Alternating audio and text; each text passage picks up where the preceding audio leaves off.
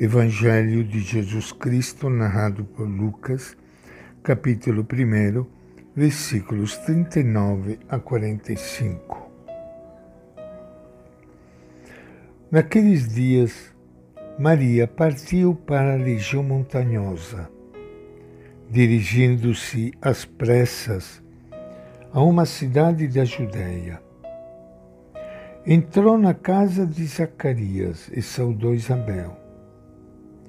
Quando Isabel viu a saudação de Maria, a criança se agitou no seu ventre. E Isabel ficou cheia do Espírito Santo.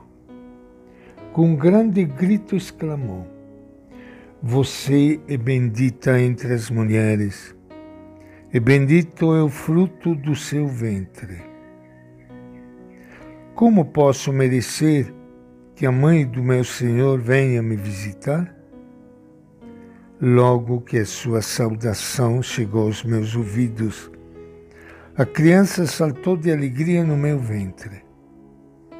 Bem-aventurada aquela que acreditou, porque vai acontecer o que o Senhor lhe prometeu. Esta é a palavra do Evangelho de Lucas.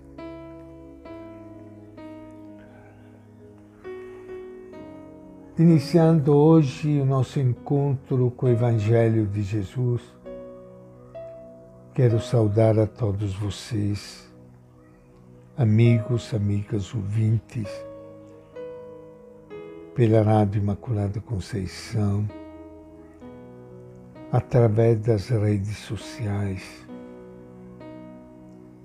aqui juntos, acolhendo a luz do Evangelho o Evangelho que traz para nós a melhor notícia do mundo, a vinda de Jesus no meio de nós.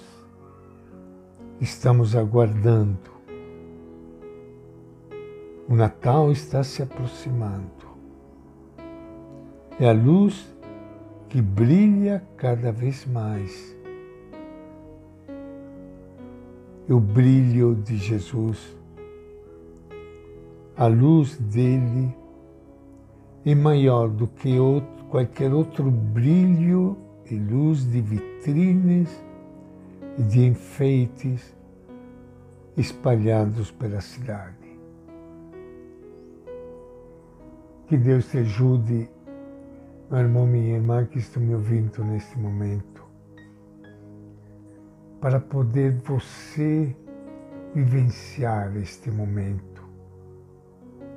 E não se deixar distrair de tantas coisas, de tantos barulhos,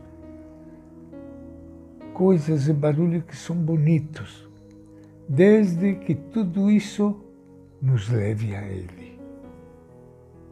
Porque Ele é o grande presente um dos traços mais característicos do amor cristão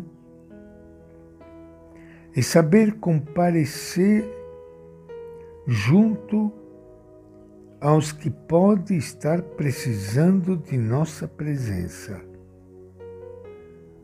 Esse é o primeiro gesto de Maria, narrado por Lucas no seu Evangelho, depois de acolher com fé a missão de ser a mãe do Salvador, pôr-se a caminho e andar depressa para junto de outra mulher que neste momento precisa de sua ajuda. Existe uma maneira de amar que precisamos recuperar em nossos dias e que consiste em acompanhar ao vivo a quem se encontra mergulhado na solidão, bloqueado pela depressão, apanhado pela doença ou simplesmente vazio de alegria e esperança.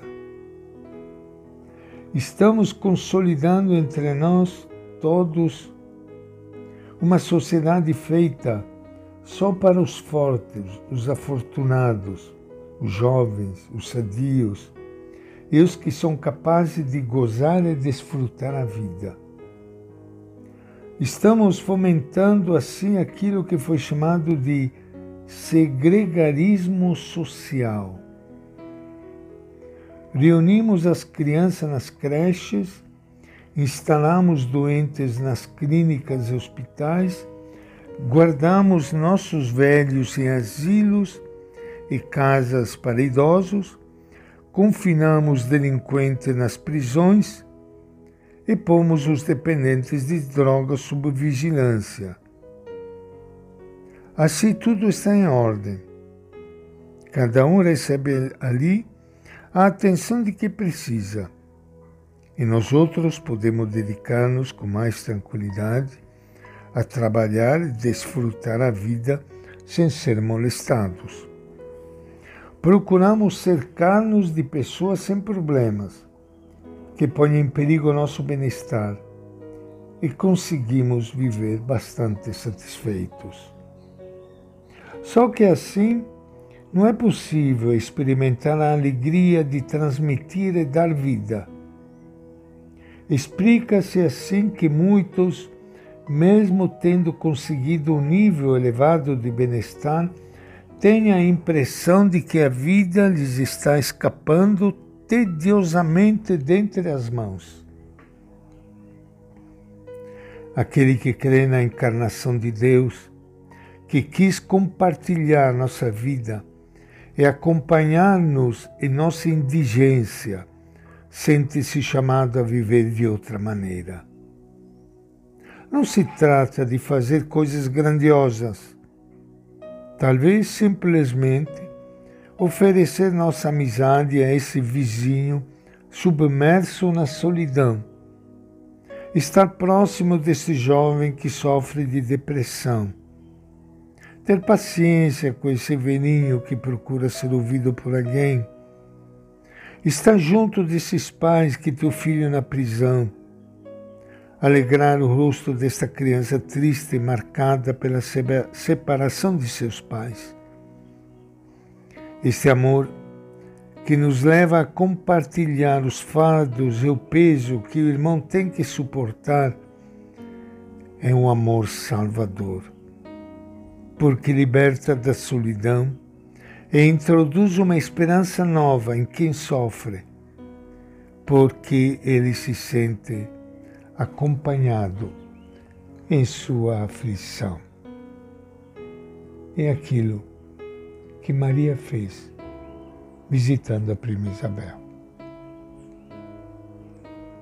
E esta é a nossa reflexão de hoje do Evangelho de Lucas.